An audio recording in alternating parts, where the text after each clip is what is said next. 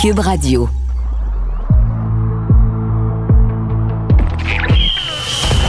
Jean-François Barry. Un animateur pas comme les autres. Avantage numérique. Cube Radio.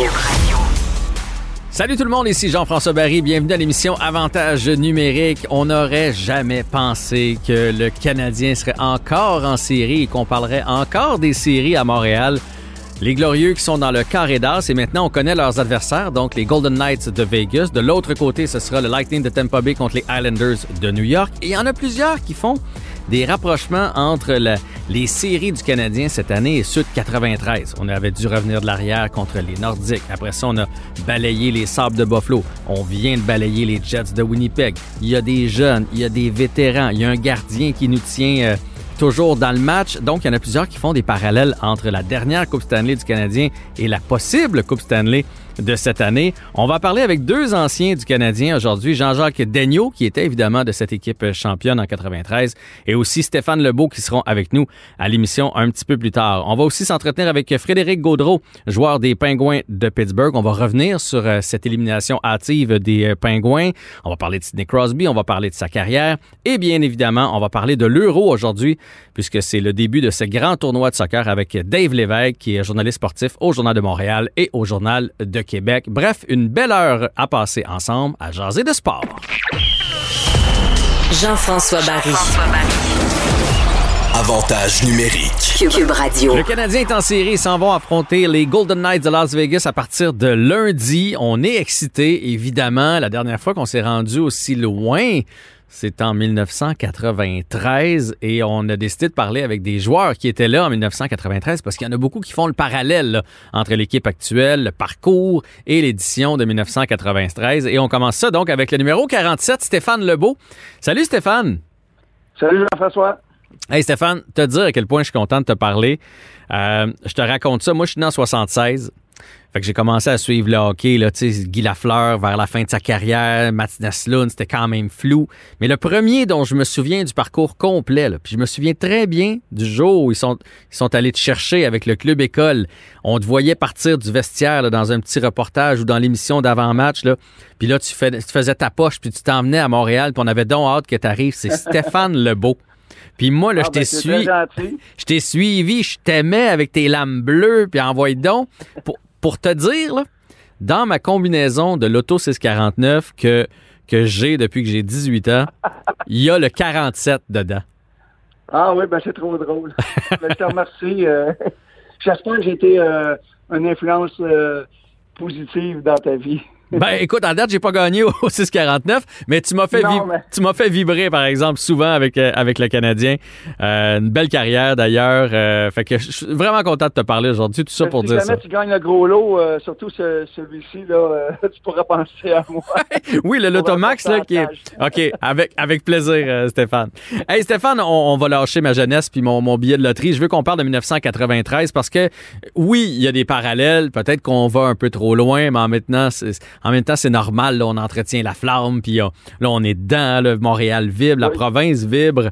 Puis, il faut dire que ça commence quand même un peu de la même façon, dans le sens où vous, vous aviez tiré de l'arrière 2-0 contre les Nordiques. Vous avez réussi à faire une remontée. Le Canadien tirait de l'arrière 3-1 contre les Maple Leafs. Sont revenus de l'arrière. Deuxième ronde. Vous avez balayé l'adversaire. Le Canadien vient de balayer les Jets de Winnipeg. Fait qu'il y a quand même un petit quelque chose, là. Ben c'est certain. D'un, euh, c'est le fun de voir dans un premier temps Jean-François, le Canadien, là, performer comme ça en série. L'édition de 93, là, ça fait bon 28 ans qu'on a gagné la Coupe. Et c'est on, on surfe sur cette vague-là depuis longtemps. Et très, très, très heureux de voir que le Canadien maintenant s'approche de la Coupe Stanley. Mais oui, effectivement, on peut tirer des similitudes. Euh, le parcours euh, vers la Coupe Stanley est toujours très difficile, surtout les deux premières rondes. C'est les deux rondes là, dans lesquelles là, euh, euh, tu joues ta saison. Euh, c'est très difficile mentalement, physiquement.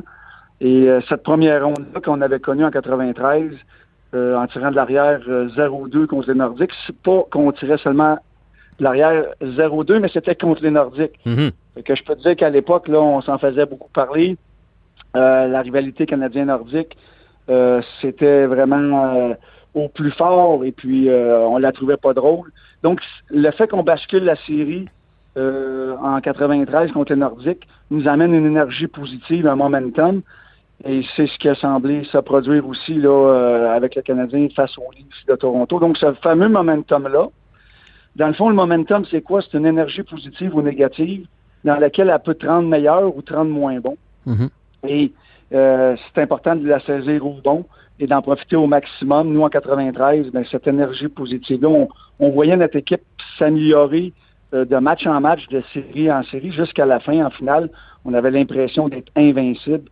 Et là, ben, euh, on voit aussi la même chose. Le Canadien euh, que la série contre les Leafs. Et là, joue de l'excellent hockey. Il semble s'améliorer. Donc, il faut être positif à ce stade-ci. Oui, oui, il faut être positif, mais c'est drôle, tu parles du momentum, ça faisait partie de mes questions parce que le, le Canadien ayant balayé les Jets, on le sait, là, Vegas, Colorado, c'est allé en 6. Là, en plus de ça, il y a le voyagement. Donc, au total, le Canadien va avoir une semaine complète euh, de congé je sais que c'est bon parce que ça repose les joueurs, puis on dit toujours moins tu joues de match en série, mieux c'est parce que bon, euh, les petits bobos, les bleus, etc., les lancers bloqués. En même temps, cette espèce de momentum-là que le Canadien avait, on les sentait invincibles, on les sentait bien soudés. Est-ce que ça peut se perdre dans cette semaine de, pause? Est-ce que c'est trop long une semaine? Ben non. Ça dépend de la gestion qu'on fait de cette euh, semaine-là. C'est important de bien doser les choses. Euh, puis je l'ai expliqué tantôt, les deux premières rondes euh, sont dures à gagner. Oui, on est dans les séries. On dit toujours, si on fait les séries, tout est possible. Mais c'est loin. Tu as 16 matchs à gagner devant toi. Les deux premières séries, c'est les plus éprouvantes euh, physiquement, mentalement. Puis quand tu franchis la deuxième ronde, moi, tu tombes à quatre équipes. Là, le plaisir commence. Tu commences vraiment à y penser. Tu es vraiment plus proche de la, Coupe Stanley. L'adrénaline en, en. Donc, cette pause-là, euh, bien dosé de la part euh, des joueurs et des entraîneurs peut être bénéfique. Euh, parce que l'adrénaline, lorsque le match numéro un va commencer, ça va faire son effet. Est-ce que c'est avantageux ou pas de jouer un septième match versus d'éliminer l'adversaire en quatre? Dans le cas du Canadien, ça a été bénéfique face aux Jets de Winnipeg, mais il ne faut pas penser que cet échantillon-là reflète toujours la réalité non plus. Non, ben, moi, je continue de penser qu'avec euh, l'histoire de Shifley, tout ça, les Jets, finalement, n'ont pas présenté leur meilleur visage. Là, j'ai regardé des séries euh, à gauche puis à droite de d'autres équipes, puis je, trouvais de loin qu'il y avait du meilleur hockey. la preuve, c'est que dans le quatrième match, 42-16 des lancés, les Jets n'étaient pas euh, totalement là. en même temps, on dirait que ça prend quand même un peu ça pour te rendre jusqu'au bout. Ça prend un, un peu de chance ou le destin ou les astres, là, je ne sais pas comment expliquer ça, mais tu sais, cette année, le Canadien, bon, Tavares, c'est plate, c'est un accident, mais Tavares qui est pas là contre les Maple Leafs, ça fait une différence. Ensuite de ça, Shifley, puis là, c'est plate pour Jake Evans, mais Shifley veut, veut pas qu'il soit pas dans l'uniforme, puis ça a créé des divisions à l'interne chez les Jets. Ça a aidé le Canadien. Puis ça, ça en prend. J'entendais l'autre fois Benoît Brunet dire, nous autres, là, on a été chanceux un peu notre année aussi. Souvenons-nous, ce qu'il nous rappelait, il dit, tu les Islanders de New York qui causent la surprise en battant les Penguins de Pittsburgh de Mario Lemieux. Il dit peut-être que si euh, on avait affronté le mieux au troisième tour, je l'aurais pas ma bague de la Coupe Stanley. Là. Fait que ça, ça prend de ça aussi. Ça prend euh, le destin. Ben tout à fait. Euh, ça fait partie de l'équation, puis il faut profiter de ces chances-là. Euh, dans le cas du Canadien, tu as parlé de Tavares, de Shifley. Euh, la, perte de Shifley a semblé affecter beaucoup de façon négative. On parlait du momentum tantôt. on dirait que les Jets de Winnipeg avaient perdu complètement leurs moyens. Mm-hmm. Et nous, en 93, tu as parlé des Penguins de Pittsburgh et de Mario Lemieux, qui était l'équipe favorite pour gagner la Coupe Stanley. Euh, quand ils se sont fait éliminer par les New York Islanders au match numéro 7, nous, on était confinés en retraite fermée à l'hôtel mhm. dans le centre-ville de Montréal. On était au septième étage de l'hôtel. Je peux te dire, lorsque New York Islanders ont éliminé les Pingouins, on, était plusieurs dans le corridor à, sauter et à se faire des, euh, euh, des high fives parce que, bon, les Pingouins venaient de sortir et on avait l'avantage de la glace en plus. Donc, cette chance-là nous a été bénéfique. Mais avant la série contre, euh, contre New York Islanders, on avait une bête noire, bête noire depuis quelques années. C'était les Bruins de Boston. Euh, les Sables de Buffalo éliminent, éliminent les Bruins. Donc, oui, ça fait partie du jeu. Euh, mais encore une fois, il faut saisir ces occasions-là. On, on a réussi à bien le faire en 93. Ouais, ouais. Puis on regarderait n'importe quelle conquête. euh, Il il y a ce genre de choses-là qui arrivent. Là. On peut penser même à, lorsque vous êtes arrivé en finale, le fameux bâton de Marty McSorley, le, le Jacques Demers qui prend une chance quand même là, avec, le, avec le bâton, le deux minutes de pénalité, le but égalisateur, puis finalement le but gagnant en prolongation. Ça aussi, c'est un point tournant. Oui, exactement. Puis ça a été euh, un, très gros point tournant pour moi, là, le match numéro 2 en finale contre les Kings. Euh, avoir tiré de l'arrière 0-2 et aller à Los Angeles, euh, ça aurait peut-être été euh, une finalité un petit peu différente pour nous. Donc, tous ces moments-là qu'on réussit à basculer en notre faveur, ben, ça peut faire une très, très grande différence. Et puis, euh, mais par contre, ça peut être l'inverse. Des joueurs blessés euh, peuvent venir affecter, des joueurs d'impact surtout. On l'a vu dans le cas de Tavares, mais le Canadien de Montréal, là, présentement, à Price, on sait, là, il joue du hockey inspiré. Il faudrait pas que Carey Price euh, soit euh, blessé ou soit importuné par une blessure. Mhm. Donc, tous ces facteurs-là, en bout de compte, euh, peut influencer entre euh, gagner la Coupe Stanley et avoir sa bague et, et ne pas l'avoir. Ben, on n'a qu'à penser à Jeff Petrie qui s'est pris les deux, deux doigts dans, dans, dans la place, là, le, le petit rond où est-ce que les photographes mettent leurs lentilles pour prendre des photos. Ouais. Et là, il va s'absenter probablement pour le premier ou le deuxième match de la série contre Vegas. Je veux dire, on, on a eu des chances jusqu'à maintenant, mais ça, ça c'est ça c'est une malchance. Tu as parlé de Carey Price. Euh, en 93, vous autres, vous aviez euh, un certain Patrick Roy. Est-ce que, Oui. de ce que tu as vu de, de- de Price cette année, est-ce qu'il est aussi intimidant euh, il inspire autant la confiance à ses coéquipiers que, Pri- que, que Roy pouvait l'être en 93? Bien, sûr qu'il est dominant. Euh, moi, Carey Price, euh, je m'attends à ça, qu'à un moment donné, il fasse une réelle différence, chose qu'il n'a pas fait dans son passé avec le Canadien de Montréal. Patrick Roy en 93, là, bon, il avait gagné la Coupe Stanley en 86, Mhm. avait perdu la Coupe Stanley en 89. Donc, pour moi, il avait un bagage d'expérience encore beaucoup plus grand. Il était un gardien de but euh, euh, plus dominant à son époque qu'actuellement. Moi, Price, euh, il y a des choses à prouver euh, dans mon évaluation à moi. Mais somme toute, là, il est en grande forme. Puis, Canadien pour passer ou n'importe quelle autre équipe de la nationale, ça prend un gardien de but qui fait le travail dans les séries. Et jusqu'à présent, le Canadien, à cet égard-là, ils n'ont pas trop de problèmes. Vous autres, vous en aviez gagné plusieurs en prolongation, Stéphane, en 1993. Euh, le, Canadien vient d'en gagner trois, mine de rien. Chaque fois qu'on est allé en prolongation, on l'a emporté aussi. Est-ce qu'il y a un moment dans le vestiaire, entre la troisième, mettons, puis le début de la prolongation, quand on se met à gagner comme ça, qu'on doute plus? Tu sais, vous autres, en 93, aviez-vous l'impression que quand ça allait en prolongation, que ça allait tourner de votre bord? Vous étiez confiant à ce point-là de dire, hey, en prolongation, le gars avec les grosses pattes va les arrêter, puis on va finir par scorer, puis on va gagner. Ben, ça a été de façon graduelle parce que au début, lorsque tu t'en vas en surtemps, ben, ou tu veux gagner, tu veux être le héros, mais en même temps, tu veux pas être le zéro, tu veux avec un petit peu de nervosité. Au fur et à mesure que les séries avançaient, qu'on avait du succès, oui, la, la confiance euh, augmentait, mais euh, moi, je- euh, en 93, on avait une équipe très mature euh, où- dans laquelle on était capable de bien gérer nos émotions. Dans la victoire comme dans la défaite, et en période de surtemps, gérer l'émotion, d'être au bon niveau euh, est super important pour bien contrôler parce que le match peut basculer à tout moment. Et euh, est-ce que ça s'apprend? Non. C'est une encore là, je reviens à ma fameuse énergie positive. Euh, mais ça joue à pas grand-chose. Des fois, ça prend un, un bon chanceux, la rondelle est dans ton filet, tu perds en, en période de prolongation. Mhm. Euh, mais la gestion des émotions, euh, la bonne recette aussi, un beau jeu équilibré entre l'offensive et la défensive peut te permettre parfois d'avoir un peu plus de succès que les autres équipes. Nous autres, on n'était pas là dans le vestiaire, là, mais tu il y a toutes sortes de légendes maintenant sur la Coupe Stanley de 93. C'est vrai qu'à un moment donné, dans, Roy avait dit là, en deux périodes, moi, j'en donnerai plus. Allez en scorer un pour voir gagner la game. Euh, oui, c'est vrai, c'est arrivé une fois. Moi, je me souviens d'avoir été témoin de ça. Mais il faut pas penser là, que c'était à tous les, par- les périodes de prolongation. On avait beaucoup de, de meneurs, de leaders dans cette équipe-là. Euh, mais c'est- c'était souvent des leaders silencieux qui prêchaient plus par l'exemple que par leurs paroles. Puis comme je dis, on avait Cap Guy, notre capitaine, évidemment, euh, Kirk Muller, assistant, mais on avait beaucoup, moi je les appelle les, les endosseurs de leaders, de meneurs. lesquels qui sont euh, silencieux, mais qui poussent derrière dans la même direction. Et ça, c'est important à avoir.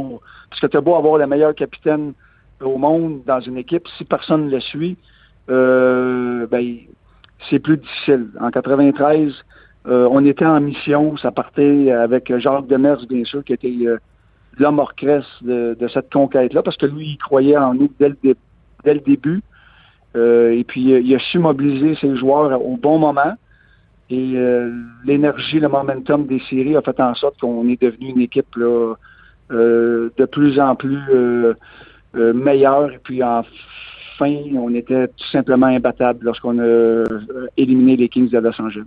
Et Wayne Gretzky, on tient, à le rappeler. Dernière question, Stéphane. Euh, probablement que la Coupe Stanley de 93, c'est le plus gros kick de ta vie, ou en tout cas, euh, ça doit être dans ton top 5 certain. Puis si tu regardes cette série-là de 93, ton, ton plus grand moment, est-ce que c'est d'avoir eu la Coupe Stanley au bout des bras? Est-ce que c'est un but que tu as marqué? quand tu repenses à tout ça, ton plus grand moment, c'est lequel? Ah, ben c'est sûr que la Coupe Stanley, euh, c'est mon plus grand accomplissement au niveau professionnel. Soulever la Coupe Stanley, Jean-François, euh, au forum devant mes parents dans l'uniforme du Canadien, alors que je l'avais gagné des, des centaines de fois dans mon sol, dans la rue, dans le hmm. parc euh, avec mes amis, c'est dur à battre. Fait que l'effort collectif, puis tu sais, aujourd'hui, là, j'ai, ça fait 28 ans de la conquête de la Coupe Stanley. On, on a un regard un petit peu plus lointain du passé. Puis on, réalise à quel point on, dépend des autres joueurs, des, des coachs, des, du personnel de soutien. On gagne ça vraiment en équipe parce que même si Stéphane Lebeau souhaitait et rêvait de gagner la Coupe cette année, je pouvais pas le faire tout seul. Je devais avoir des coéquipiers qui partageaient ce même rêve-là. Et on dépend vraiment de, de, de ces euh, coéquipiers-là. Et c'est pour ça qu'aujourd'hui, 28 ans plus tard, ben, on n'est pas des frères de sang, on est des frères de coupe. Puis quand on se rend compte, ben, il y a une complicité euh, qui va nous euh, euh, suivre à jamais parce que ce qu'on a vécu, c'est unique.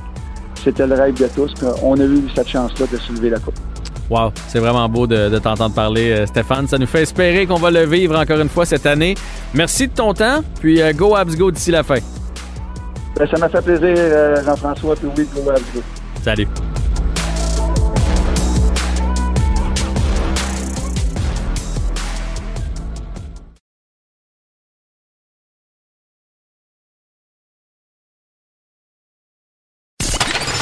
Vous écoutez Avantage numérique avec Jean-François Barry. Ben, comme vous le savez, je viens de m'entretenir avec le numéro 47 et maintenant je vais m'entretenir avec le numéro 48. Et d'ailleurs, hors ronde, Stéphane Lebeau me disait de dire bonjour à son grand chum Jean-Jacques Daigneault. Salut Jean-Jacques. Salut. Fait que ouais, c'est ça, Stéphane qui a terminé ça en beauté en disant, tu sais, euh, on parle souvent de la famille et tout et tout parce qu'on parlait de la Coupe Stanley de 93, mais tu sais, on est, on est, on n'est pas des frères de sang, mais cette gang-là de 93, on est des frères de Coupe Stanley. Puis ça, il n'y a jamais personne qui va pouvoir nous, nous enlever cette union-là qu'on a ensemble. Tu ressens ça toi aussi? Oui, c'est, euh, exact. Je pense que on crée une amitié quand est capable d'accomplir qu'est-ce qu'on a accompli, qui est de gagner la Coupe Stanley, puis on a un club qui était euh, très près. Euh, comme de raison, tu passes beaucoup de temps ensemble avec tes coéquipiers, tu passes au travers de, haut et de, bas euh, durant une saison, durant une série, mais euh, tu sais quand même des liens qui sont qui sont éternels avec tous les joueurs avec qui tu avec qui as joué pour gagner Coupe Stanley. J'ai demandé à Stéphane en fin d'entrevue, puis il y a eu une très belle réponse. je, te, je te lance la même question. Ton plus beau souvenir de 1993, que ce soit dans le vestiaire, que ce soit un jeu que tu as fait sur la glace, euh, que ce soit tout simplement de soulever la Coupe Stanley, ça serait, ça serait quoi? Moi, je dirais que c'est la parade. Ah ouais, hein? C'est la parade. La, parade, pour moi, euh, mais ça vient comme sceller la, fin des... Euh, un peu la, la, fin de, la fête, là, si je peux dire, mais la parade, moi, je, me sentais vraiment, c'est la seule, vraiment la seule fois que je me sentais comme une rockstar. Euh, le monde sur la rue, euh, sur la rue Sherbrooke, euh, le monde dans la foule que je reconnaissais de mon quartier Villemort, des, des, des chums d'école élémentaire qui ont couru du début à la fin à côté de à, côté de moi. Hmm. Jusqu'à un moment donné, je arrête, arrête Mais je pense que la, parade de la Coupe Stanley, euh, que ça allait durer 90 minutes, deux heures ou deux heures et demie, ça c'était pas assez long. C'est quelque chose qui, qui, aurait, pu durer deux jours tellement que tellement les émotions sont fortes. Euh, les émotions personnelles, puis les émotions, l'engouement du monde, les émotions aussi euh, qu'on peut euh, générer avec le public qui nous suit. La raison pour laquelle on se parle, c'est que là, les gens commencent à avoir le même engouement pour les Canadiens. On n'a pas vu ça venir, qu'on se retrouverait dans le carré d'as. Il y en a beaucoup qui font des parallèles entre 93, parce que, bon, vous étiez euh, négligé, un gros gardien de but, des vétérans, mais aussi des jeunes. On commence ça tout croche contre les Nordiques, puis on, revient, comme le Canadien l'a fait contre les Leafs. Euh, balayage dans la deuxième ronde. Est-ce que toi, t'en vois aussi des similitudes entre les deux équipes? Bien, présentement, les similitudes, euh, je dirais, comme, comme vous avez raison, c'est les séries. Euh, les Canadiens, je pense, ont montré beaucoup de caractère à venir de 3 1. Euh, D'après moi, c'est plus difficile euh, de, de venir d'un déficit de 3 1 que d'un déficit de 2-0. Euh, tu parles les deux games à Québec, comme on l'a fait, nous, on dit OK, on, vient à Montréal, on gagne nos deux, nos, deux matchs, on est dans la série. Mais quand tu perds 3-1, puis euh, que tu sais qu'à tous les matchs, euh, ton adversaire peut, euh, peut finir la série. Je trouve que c'est, ça, ça met plus de pression sur un club. Alors, oui, il y a ça. Le, fait que les Canadiens, cette année, ont, sont venus de deux matchs. Ensuite, oui, on avait balayé les centres de Buffalo, je pense, mm-hmm. quatre games. Je pense que c'était 4-3, les quatre matchs en supplémentaire, je ne me trompe pas. alors, oui, il y a des similitudes là. Ben, je vois présentement, je vois un club discipliné. Euh, je, pense que le système était notre meilleur ami, nous, en 93. Puis, même si on avait des joueurs offensifs comme les Vincent D'Anfos, les Kirk Muller, les Brian Bellows, les Gary Lehman, et Stéphane Lebeau, euh, je pense qu'on avait aussi euh, euh des, joueurs qui, qui, jouaient bien dans le système, achetaient qu'est-ce que qui, leur était vendu en termes de système, puis je pense que c'est ça qui faisait notre force. Je pense que c'est ça aussi qui faisait qu'on gagnait beaucoup de, matchs en, en, overtime. C'est qu'on avait confiance de continuer à jouer de la même façon puis d'avoir du succès à jouer de cette façon-là. Je pense que les Canadiens de cette année ont démontré ça aussi. Ils ont, gagné quelques matchs euh, en supplémentaire. Euh, avec un système, j'aime bien dans la zone 2. Je pense qu'il crée beaucoup d'environnement. Euh, dans un 1-2-2 quand même assez passif mais efficace. Vous étiez souvent négligé aussi, en tout cas dès le départ des séries. Il n'y a pas grand personne qui vous mettait gagnant de la Coupe Stanley en 1993. Euh, le Canadien a toujours cette étiquette-là. Première ronde négligée, deuxième ronde négligée. Puis là, contre les Golden Knights, on est encore négligé. Est-ce que c'est le fun de jouer quand on est négligé? Est-ce que ça, ça nous enlève une pression puis ça nous, ça nous motive ou ça change rien à la préparation du joueur? Non, je, je pense pas que ce soit un, je pense pas que ce soit un attribut euh, motivationnel. Je pense pas que ça, ça puisse motiver un club. Euh, de ce côté-là, je pense qu'on était un peu sous-estimé aussi. Je pense qu'à cause de la façon qu'on jouait, euh, on était un club qui était quand même. puis j'ai eu la chance de le regarder l'an dernier durant la pandémie parce que j'étais ici à mon chalet à Saint-Adolphe d'Howard dans les Laurentides. Puis, comme de raison, ils ont montré les, les six matchs contre les Nordiques, ils ont mhm. montré les matchs contre les Kings de Los Angeles. Puis, euh, comme de raison, euh, moi, je suis dans le coaching, ça fait quoi, 16 ans, là, présentement. Puis, euh, je trouvais qu'on était offensivement un club très créatif, euh, discipliné défensivement, mais très créatif offensivement. Alors, on était capable de, de compter sur le rush, autant que compter euh, en zone offensive, en gardant la rondelle, utiliser un défenseur, puis euh, gagner nos batailles en compteur. Alors, je pense que on était un club, euh, comme je disais plutôt, qui avait un bon système, mais je pense qu'on était un peu sous-estimé aussi, parce qu'on on avait quand même des, bons joueurs de hockey offensifs. Je, les ai nommés un peu plus tôt. oui, puis il y en a beaucoup qui ont qui ont éclos après. Là. Je pense à John Leclerc, je pense à Éric Desjardins. Euh, euh, c'est des gars que euh, c'était des recrues là, à ce moment-là. On les connaissait pas tant que ça, mais après ça, on a appris à les découvrir. Fait que vous aviez ça là, dans la chambre, mais vous autres, vous le saviez entre vous autres. Oui, absolument. Puis, moi, euh, qu'est-ce qui est important? Puis je pense qu'on le voit un peu avec les Canadiens de, de, 2021, l'édition 2021. Pour gagner la Coupe Stanley, ça prend un club qui va s'améliorer de la première série à la dernière série en tant que club dans son système. Puis c'est aussi des joueurs qui vont s'améliorer du premier match au dernier match.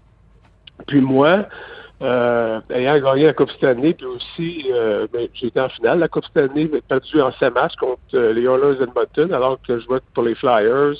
J'ai joué dans deux semi-finales. C'est, moi, personnellement, c'est ce que j'aimais euh, de l'équipe avec laquelle je jouais. Aussi, ce que j'aimais de, mes aptitudes, parce que je trouvais que quand on était rendu à 15e, 16e, 17 matchs, personnellement, c'est là que moi, je jouais mon meilleur hockey.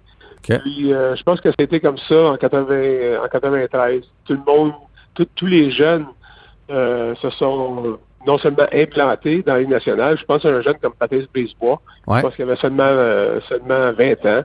On a beaucoup de jeunes aussi, les Di Pietro, les Bélanger, qui ont quand même ont fait leur part aussi quand il y avait des blessés. Ah, moi, je me souviens de quelques, quelques beaux buts de Di Pietro. Je me souviens de ça, dont un en prolongation. Oui, absolument. Absolument. Alors, je pense que les, joueurs, personnellement, se sont améliorés. Euh, puis, euh, l'équipe s'est améliorée aussi euh, dans son système. Là, le Canadien s'en va à Vegas. Deux choses pour toi, deux questions. L'hostilité du building et de la foule de Vegas, jusqu'à quel point ça peut jouer, surtout qu'on n'a pas connu ça cette année, et l'importance des deux premières parties à l'étranger. Oui, mais le premier match, très important pense que euh, pour moi, qu'est-ce qui, est, qui est plus important présentement, comme de raison, j'écoute pas mal les séries. Euh, mais quand il y a une nouvelle série, pour moi, c'est très important de regarder les, euh, les 10 premières minutes de la première période. c'est là que les deux clubs essaient d'implanter leur système, de montrer quelle façon que cette série-là va jouer. Est-ce que ça va être une série physique? Est-ce qu'on va finir nos mises en échec? L'échec avant, la discipline. Alors, je pense que c'est alors, non seulement les deux premiers matchs euh, sont importants, surtout pour le Canadien qui joue sur la route, euh, mais les dix premières minutes de, du premier match c'est très important pour moi. Puis, comme de raison, bien, la Ligue nationale a joué sans spectateurs au cours de toute la saison. aux États-Unis, présentement, euh, il y a des spectateurs dans, dans les amphithéâtres. puis, puis Vegas, c'est, une place quand même spéciale à jouer. Alors, je pense que oui, l'équipe locale va sûrement en retirer une certaine énergie, mais encore là, je pense que euh, pour l'équipe euh, qui visite, ça va être important peut-être de weather the storm. C'est, mm-hmm. Weather the storm, je vais pas excusez mon anglicisme. Ouais, il faut passer la tempête. Passer la tempête des 10 premières minutes de, de jeu on va souhaiter une bonne série, puis on va souhaiter une finale et pourquoi pas une autre parade, puisque ça, t'a fait vibrer en 93. Jean-Jacques Daigneault, merci pour ces beaux souvenirs et à bientôt.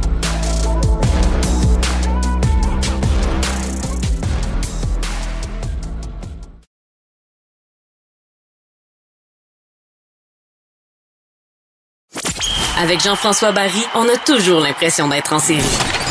Vous écoutez Avantage numérique avec Jean-François Barry.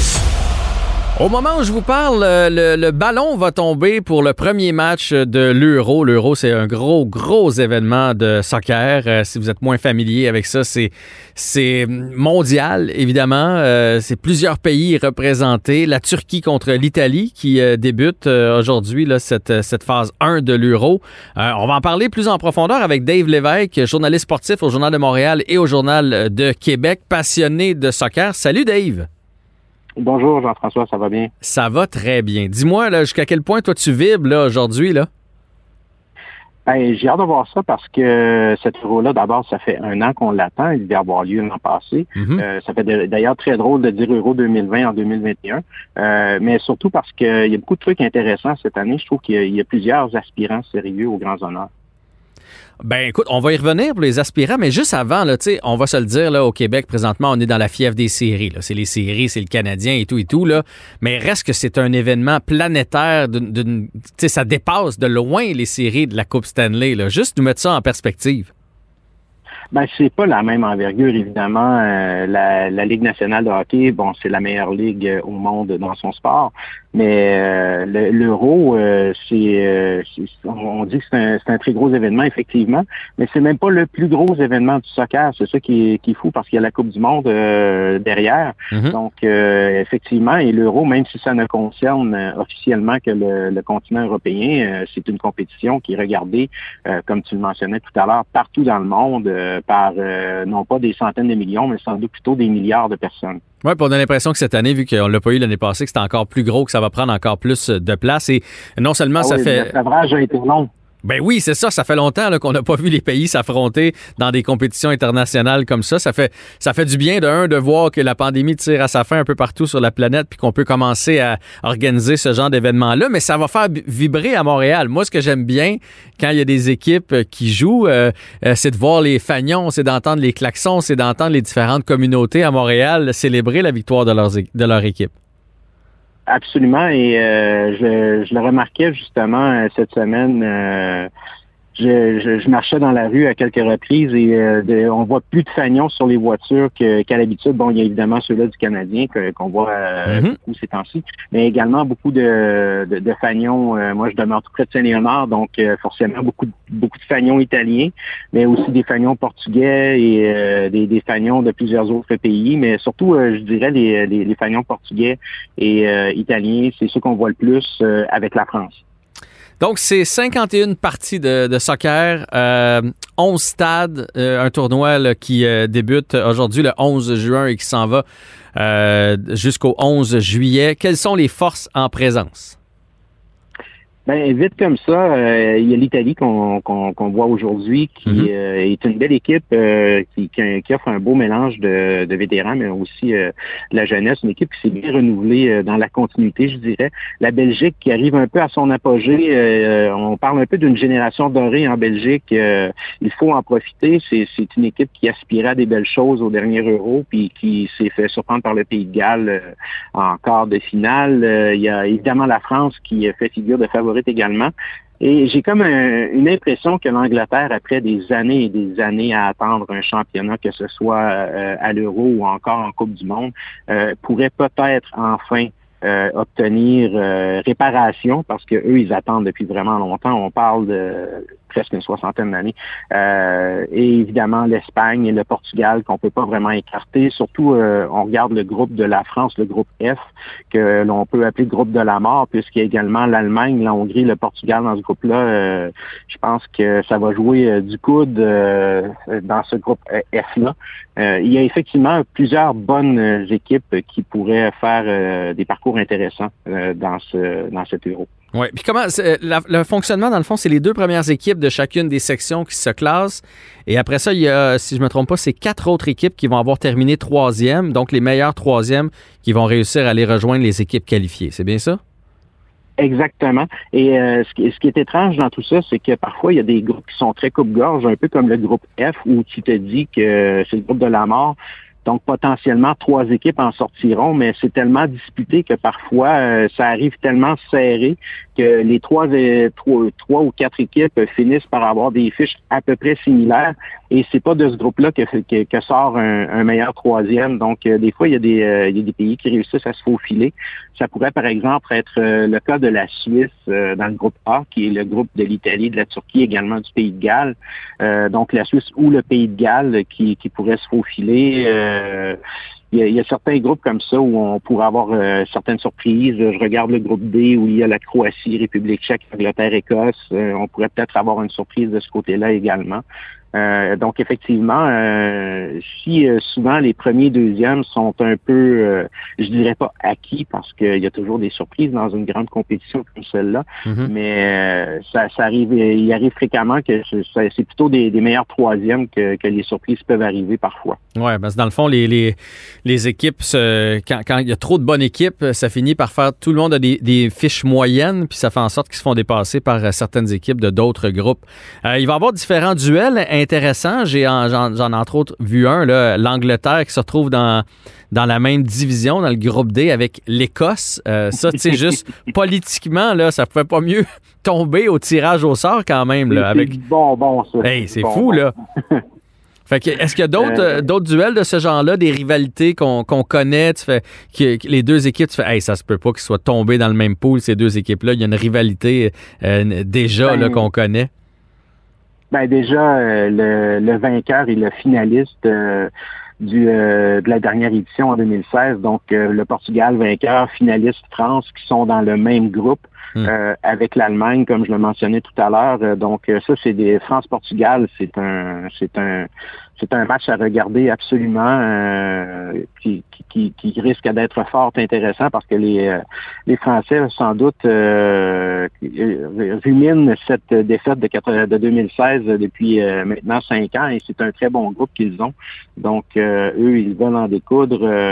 je regarderai aussi vraiment ce, ce, que j'appellerais, et vous me pardonnerez mon anglais, mais un sleeper, c'est-à-dire une équipe qu'on attend on n'attend pas nécessairement et qui passe un peu sous le radar, mais qui pourrait peut-être faire quelques surprises.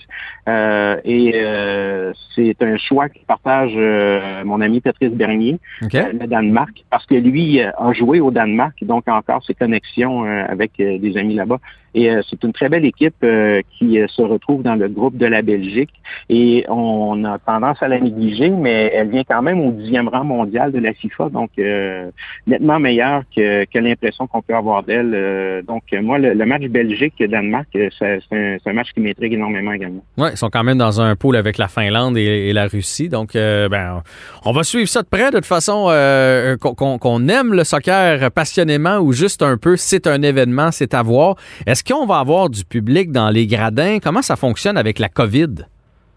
Euh, ça dépend des villes, mais ça, c'était une obligation. Euh, les villes devaient, euh, pour maintenir leur statut de ville haute, devaient garantir au moins 25 de, de présence dans les gradins. Donc, c'est pour ça qu'il y a certaines villes qui, comme Dublin, par, par exemple, qui ont été expulsées de la compétition, si vous me prêtez l'expression, euh, parce que du côté de, de, de, l'Irlande, on ne pouvait pas garantir qu'il y aurait des gens dans les gradins. Euh, donc, ça, ça, va varier entre 25 et 50-60% selon les endroits.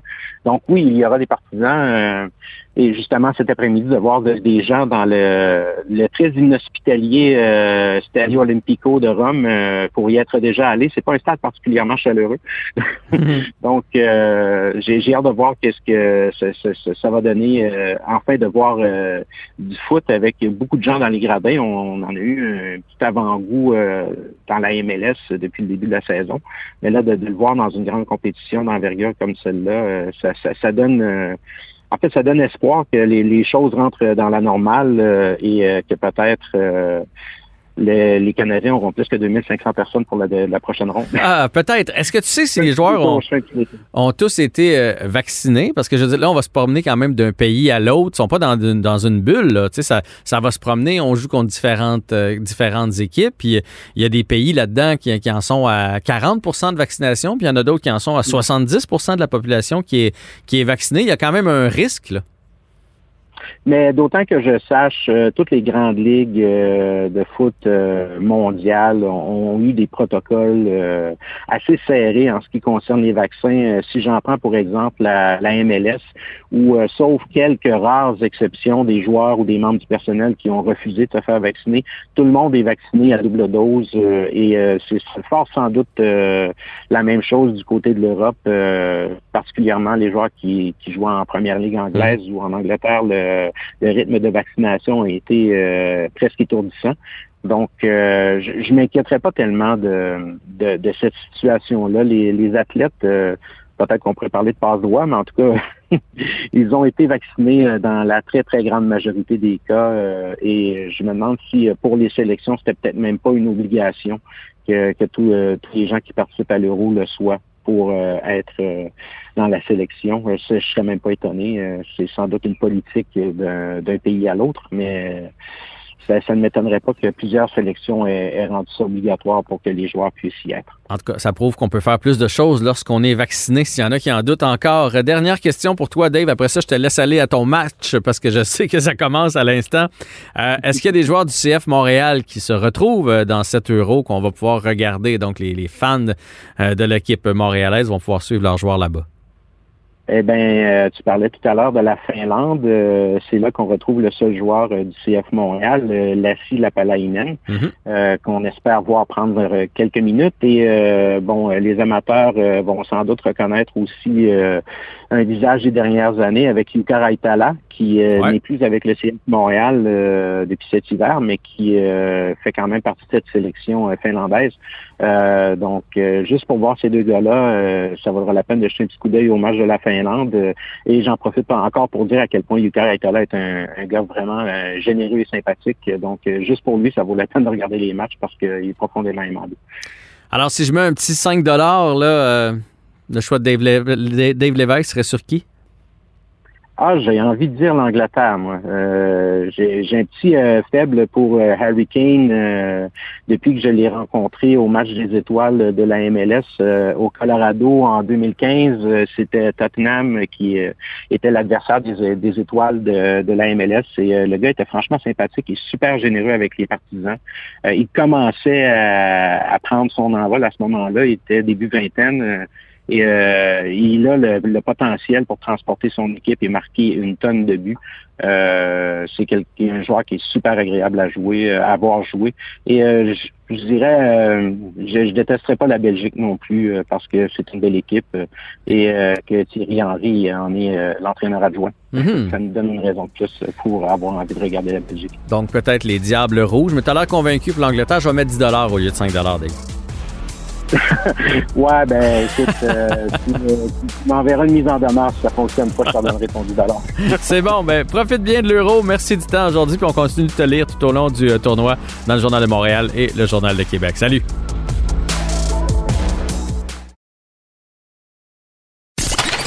Vous écoutez Avantage numérique avec Jean-François Barry.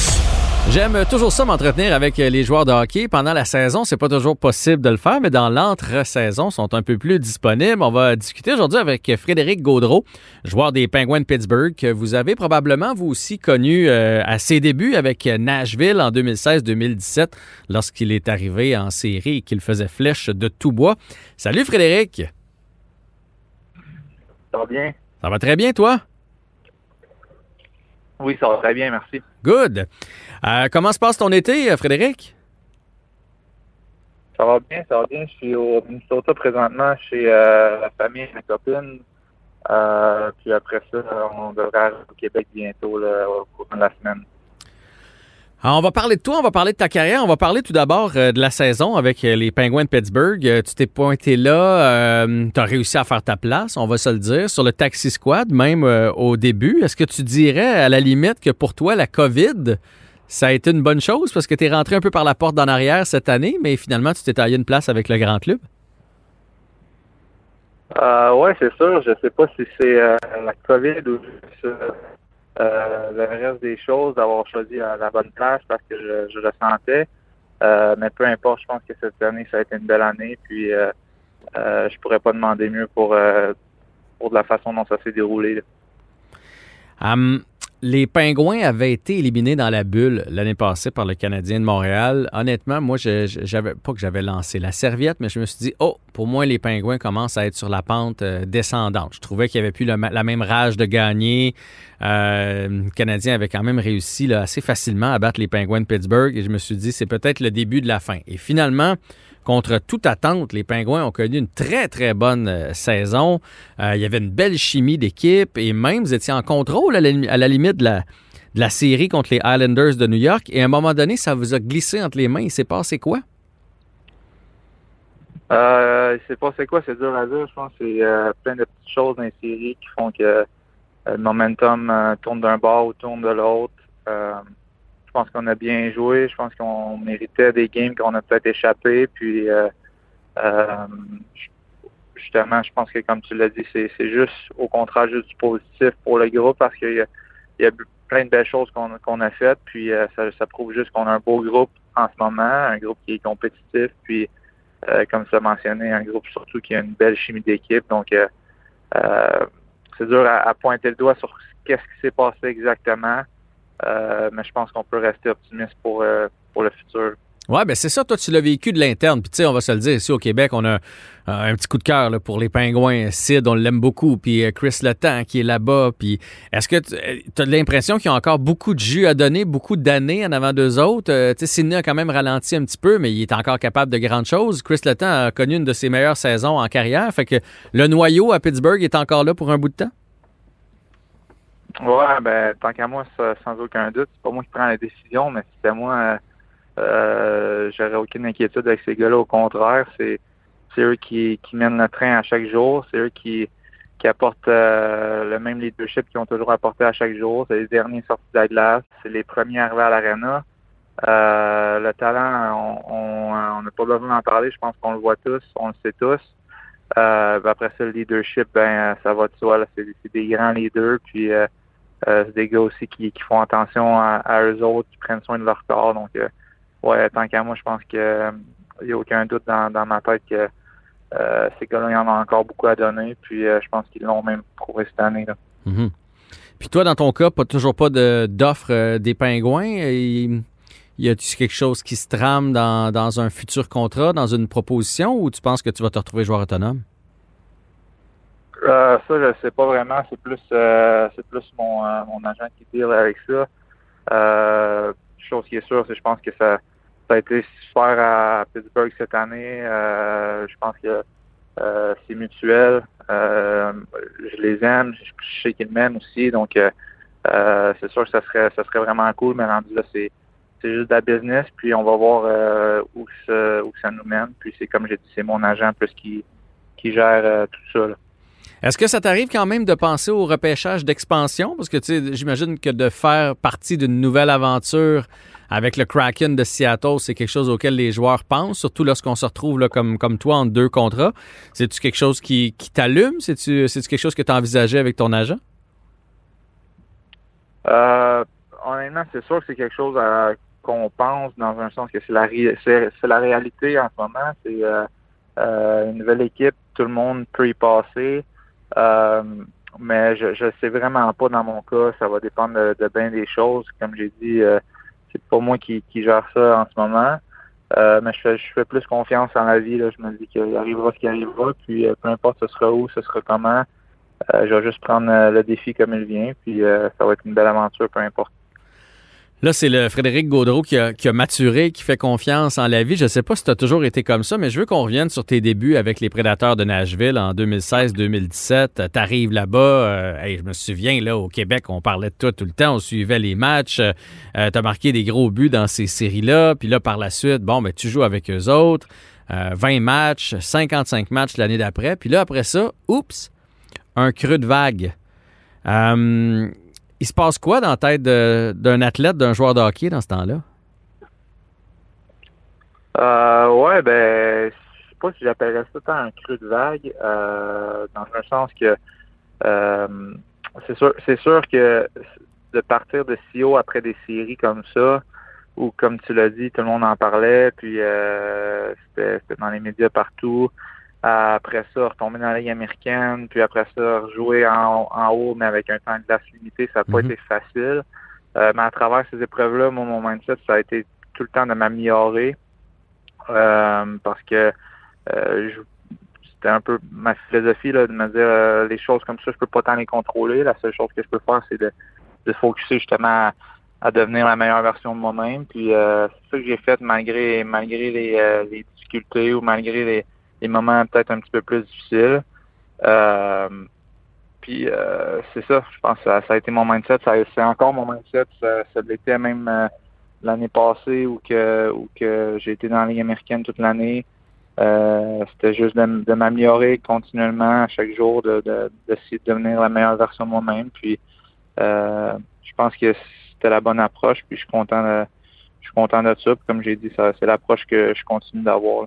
Ben effectivement, ça a fini par payer, puis euh, je t'en félicite. J'espère pour toi que ça va se poursuivre. Puis les athlètes, c'est toujours ce que vous répondez. Là, on contrôle ce qu'on peut contrôler, puis euh, tout ça. Y a-tu quand même, tu sais, off the record entre toi puis moi, y a-tu quand même des journées où, quand, quand, quand on t'annonçait que tu retournais dans les américaine ou quelque chose comme ça, où tu as pitché ton sac dans le coin de la chambre en faisant, ben voyons, comment ça se fait que je suis pas capable de, de, de retrouver le pace que j'avais, puis de retrouver la place que j'avais? Ouais, ben honnêtement, non, parce que je pense que ça arrive quand tu te sens peut-être pas tant bien sur la glace.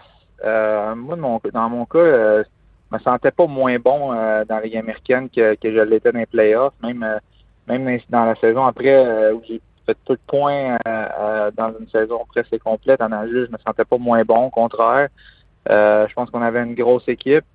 L'organisation avait décidé de, de, me faire une place plus comme un joueur de soutien sur la 4 puis, puis dans les estrades. Puis euh, comme j'ai dit, dans mon cas, je voulais pas mettre d'énergie vraiment négative là-dessus parce que je sais que justement, quand tu commences à mettre de l'énergie négative là-dessus, ben euh, ça, fait juste t'amener vers le bas, puis euh, c'est là que justement tu arrêtes de t'améliorer. Mais comme j'ai dit, je, voulais juste continuer à m'améliorer, j'étais positif à travers tout ça, puis je sentais justement pas que je, que je régressais, au contraire. Donc oui, c'est sûr, il y en a des journées que, que ça te fâche un peu, tu sens comme comme tu devrais peut-être avoir euh, des opportunités différentes, mais euh, au bout de la ligne, je pense que le focus c'était juste de continuer à pousser puis à pousser, puis euh, c'est ça que j'ai fait. Puis comme j'ai dit, c'est ça que je vais continuer de faire, peu importe ce qui va arriver. Ben, c'est tout à ton honneur, puis on te souhaite le mieux, Frédéric. Honnêtement, je te souhaite un contrat avec les Pingouins parce que c'est ce que tu as l'air de, de, souhaiter. Puis sinon, j'espère qu'une autre équipe de la Ligue nationale qui va te faire euh, une offre euh, à quelque part euh, pour un contrat long terme, si possible, que, que, tu puisses t'installer, toi et ta petite famille, là, pour, pour les, les, prochaines années. Merci pour l'entrevue aujourd'hui, puis passe un bel été. Ben, merci, merci à vous, c'est gentil. Salut Frédéric.